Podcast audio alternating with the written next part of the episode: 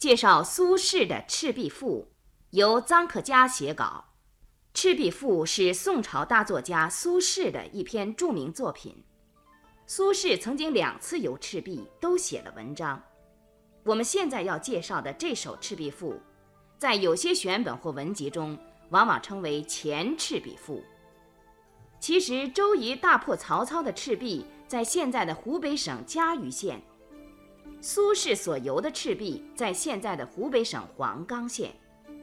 这篇作品是一篇散文赋，实际上也就是一篇优美动人的散文诗。文章刚一开头，作者就用秀丽的字句、简明而富于特征的笔法，写出了时间和自然风光，使人置身在画图之中。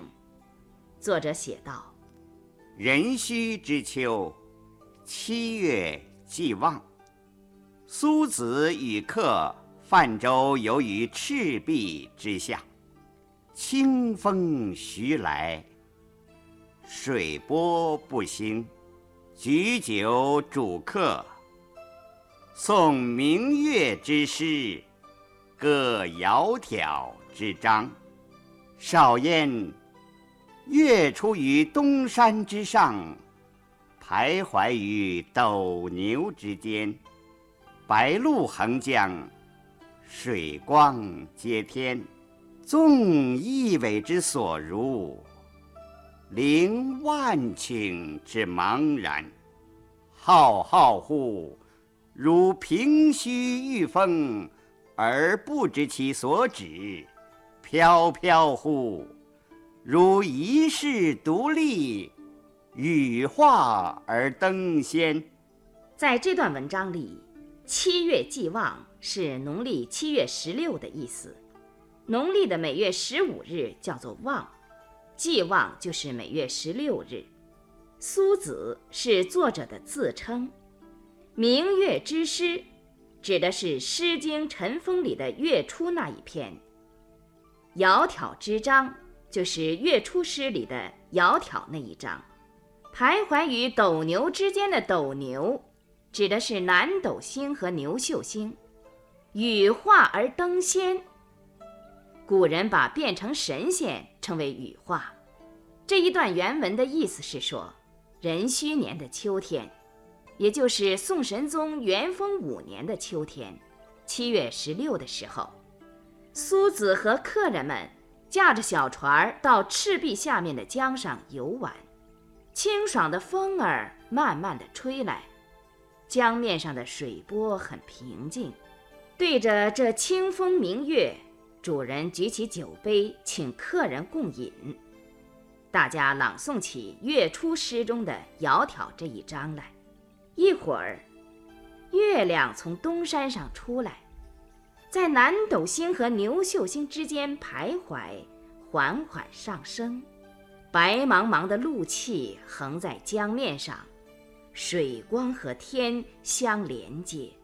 任凭小船儿在这茫茫无边的江水上随意漂游，浩浩荡荡如凌空驾风，一种飘飘然的感觉，使人好似脱离开人世，登上了仙界一般。读了这一段文章，我们也好像是一位追随作者的客人，坐在伟业一样的小船上。有着飘飘欲仙的感受，这里的每一个句子都充满了诗意，能够引起人们丰富的美感。比如“月出于东山之上，徘徊于斗牛之间”这一句，其中的“徘徊”两个字就妙不可言。作者把难写的情景，饶有意味地表现了出来。头顶的满月也像游人一样。陶醉在这良辰美景里，有意把脚步放得很慢很慢。在这段文章里，作者用非常经济的字句，既写出了眼前的景色，又写出了游人的意境，而且两者互相联系在一起，非常自然，写来毫不费力。这需要有怎样一副艺术手腕？其中又包含着多么浓厚的真情实感呢？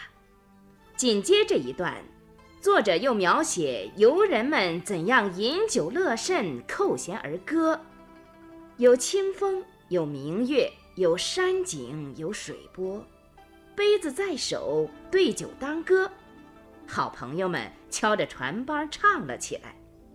那歌是这样的：桂棹兮兰桨，击空明兮溯流光。渺渺兮予怀，望美人兮天一方。歌词的大意是说，桂树做的棹啊，木兰做的桨，桨儿摇击着水里的月光，小船在波影巨动中逆流而上，对着美景，心里禁不住的怀念呐。遥望着那思慕的人儿在天的远方。接下来，作者又写道：“客有吹洞箫者，以歌而和之，其声呜呜然，如怨如慕，如泣如诉，余音袅袅，不绝如缕。”舞幽壑之潜蛟，泣孤舟之离妇。以歌而和之的以，当按着讲。以歌是按着歌声。舞幽壑之潜蛟的幽壑，是指很深的山谷。泣孤舟之离妇的离妇，就是寡妇。这几句的意思是说，客人有的吹着洞箫。随着歌儿伴奏起来，那呜呜的声音好像幽怨，好像羡慕，好像哭泣，又好像在诉说些什么。它的余音凄凉婉转，像一缕不断的丝。这悲切的声音，使潜伏在深渊里的蛟龙听了也要舞动起来，使孤零零的小船上的寡妇听了。不禁为之落泪。这一声声呜咽的箫声，兴起了思古的幽情，使得文章的意义更加深了。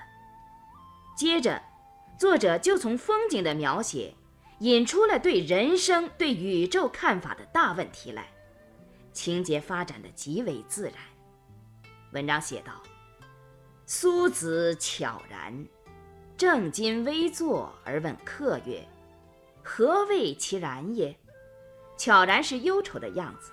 主人这时候的脸色严肃起来，整了整衣襟，端端正正地坐着，向客人发问：“你吹出来的箫声曲调为什么这样凄凉啊？”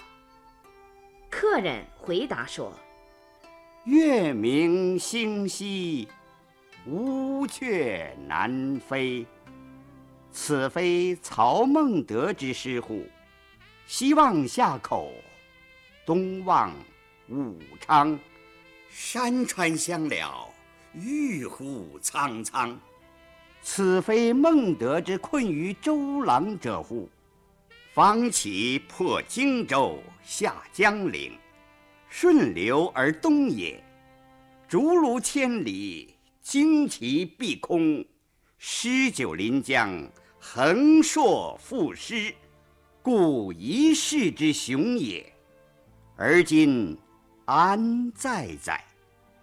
况吾与子渔樵于江渚之上，侣鱼虾而友麋鹿，驾一叶之扁舟，举匏樽以相属，寄蜉蝣于天地，渺沧海之一粟。爱无声之须臾，羡长江之无穷。挟飞仙以遨游，抱明月而长终。只不可乎骤得，托遗响于悲风。客人这段答话的意思是：月明星稀，乌鹊南飞。这不是曹孟德有名的诗句吗？从这里向西望是夏口，向东望是武昌，山川缭绕，一片郁郁苍苍的景色。这不是曹孟德被周瑜击败的地方吗？当他攻下荆州，刘琮投降了，大军浩浩荡荡地由江陵顺流而下，直趋赤壁，战船千里连接，旌旗招展，把天空都遮盖了。曹孟德面对着大江，横起长矛，饮酒赋诗，真是不可一世的英雄人物啊！而今。他在哪里呢？这样的大英雄也不过显赫一时，终归寂寞。何况我们这样一些人，我们打鱼砍柴在江边或沙洲上，整天和鱼虾麋鹿做朋友，驾着一只小船儿，举起刨瓜做的酒杯，互相对饮，不过是像朝生暮死的蜉蝣，短暂的寄生在天地之间。像苍茫大海里的一粒米粒儿而已，哀叹人生的短促，羡慕大江的万古长流。多么想同飞仙结伴遨游天空，和明月一起永世共存呐！但这不过是一种梦想罢了，哪能办得到呢？于是，在悲凉的秋风中，我把满怀的悲伤。借着箫声表现了出来。听了客人的答话，我们才知道，洞箫的悲音是由于想起了既是英雄又是诗人的曹操而发的。由于在赤壁这个地方游玩，因而联想到这段历史上的故事，联想到故事里的主角的气概和英姿，这是人之常情，也是作者之所以赴赤壁的原因。接着，主人也就是文章的作者，借着回答客人，说出了他自己对于这些重大问题的看法。主人说道：“客以知夫谁与乐乎？逝者如斯，而未尝往也；盈虚者如彼，而足莫消长也。盖将自其变者而观之。”则天地曾不能以一瞬；自其不变者而观之，则物与我皆无尽也，而又何羡乎？且夫天地之间，物各有主，苟非吾之所有，虽一毫而莫取。惟江上之清风。与山间之明月，而得之而为生，沐浴之而成色，取之无尽，用之不竭，是造物者之无尽藏也，而吾与子之所共事。主人这段话的意思是说，你知道水和月的道理吗？你看江水日夜流去，实际上却未尝消失；当空的月亮有圆有缺，而结果与月亮并无损伤。这要看我们的看法如何了。如果从事物的变动方面着眼，那么天地连一眨眼的功夫都停留不住；如果用不变的观点去看，事物和人类都是连续的发展的，永久不会完结。我们又何必哀叹人生的短暂，而羡慕水月和天地的无穷尽呢？再说，天地之间的万物都各有其主，假若不是属于我们所有，虽一毫之微也不能强取。唯独那江上的清风。山间的明月，人的耳目一接触到它们，就会有声有色。人们享受这些声色，谁也无法禁止，也永远使用不完。这是大自然无穷无尽的宝藏啊，是我和你可以共同受用的。主人反驳了客人对人生和宇宙问题的见解，拿出了相反的看法来。是啊。盖将自其变者而观之，则天地曾不能以一瞬；自其不变者而观之，则物与我皆无尽也。逝者如斯，盈虚有数。我们对于水和月又何羡乎？这些话说得多超脱，意义多么重大呀！他们可以说是这篇赋的灵魂。读了这些话，我们也从箫声引起的悲伤中解脱了出来，心里轻松了，像打了一次胜仗，心情快乐又昂奋。我们像参加了一次哲学辩论会，正确的东西终于占了上风。虽然主人和客人在谈论大道理，我们却不感到厌烦，不像在读哲学论文。风景、情感、思想结合在一起，想象力和形象性使这些字句充满了诗意。作者的这种对人生和对宇宙的看法是健康的、乐观的。生活多么美好啊！眼前的风光多么可爱呀！我们的诗人用欢欣的情绪、旷达的心怀，对着耳得之而为声、目遇之而成色的江上清风和山间明月，愿意跟客人共同欣赏、共同欢乐。主人的这番话，把客人说服了。景色描写，主人和客人的心情，哲学意味的对话，浑然成为一体，圣意迭出，词句美妙。读了这篇名赋，我们也好像游了一次赤壁，心里充满了遨游之乐。那清风，那明月，那东山，那流水。那箫声，那对话，在我们眼底心上织成了一个诗味十足、含义深远、声色俱佳的崇高而美丽的境界。我们用高兴的心情开始读这篇名赋，在欢快的气氛中合上书卷。好，最后我们再把这篇赋完整的欣赏一遍。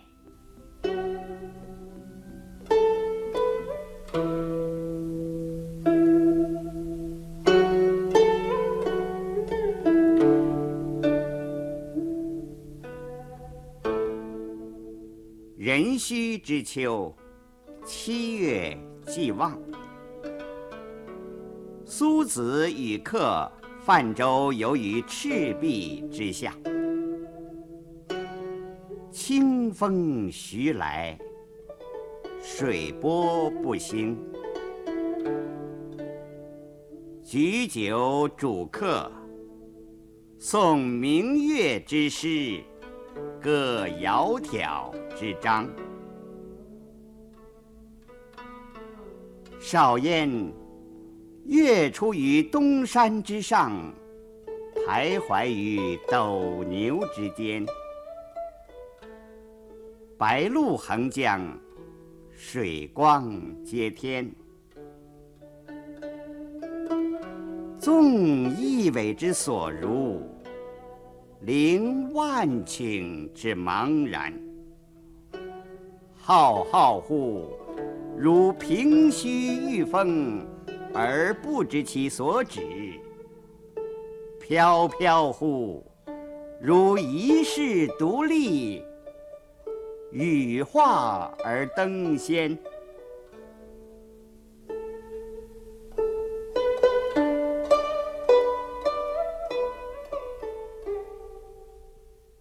于是饮酒乐甚。扣舷而歌之，歌曰：“桂棹兮兰桨，击空明兮溯流光。渺渺兮予怀，望美人兮天一方。”客有吹洞箫者，以歌而和之，其声呜呜然。如怨如慕，如泣如诉。余音袅袅，不绝如缕。舞幽壑之潜蛟，弃孤舟之离妇。苏子悄然，正襟危坐而问客曰：“何谓其然也？”客曰：“月明星稀，乌鹊南飞。此非曹孟德之诗乎？西望夏口，东望武昌。山川相了，郁乎苍苍。此非孟德之困于周郎者乎？方其破荆州，下江陵，顺流而东也。竹庐千里，旌旗蔽空。诗酒临江，横槊赋诗。故一世之雄也。而今安在哉？况吾与子渔樵于江渚之上，侣鱼虾而友麋鹿。驾一叶之扁舟，举匏樽以相属。寄蜉蝣于天地，渺沧海之一粟。哀吾生之须臾，羡长江之无穷。挟飞仙以遨游，抱明月而长终。只不可乎骤得，托遗响于悲风。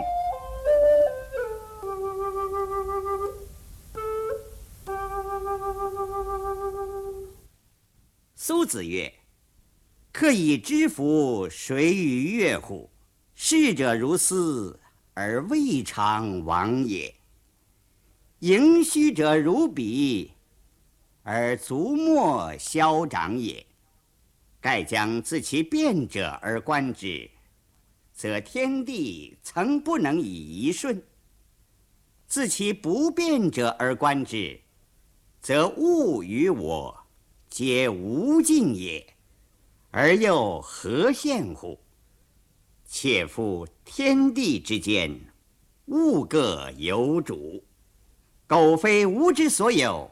虽一毫而莫取，惟江上之清风，与山间之明月，而得之而为声，沐浴之而成色，取之无尽，用之不竭，是造物者之无尽藏也，而吾与子之所共适。客喜而笑，喜盏更酌。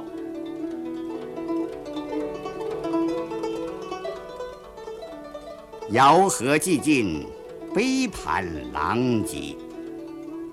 相与枕藉乎舟中，不知东方之既白。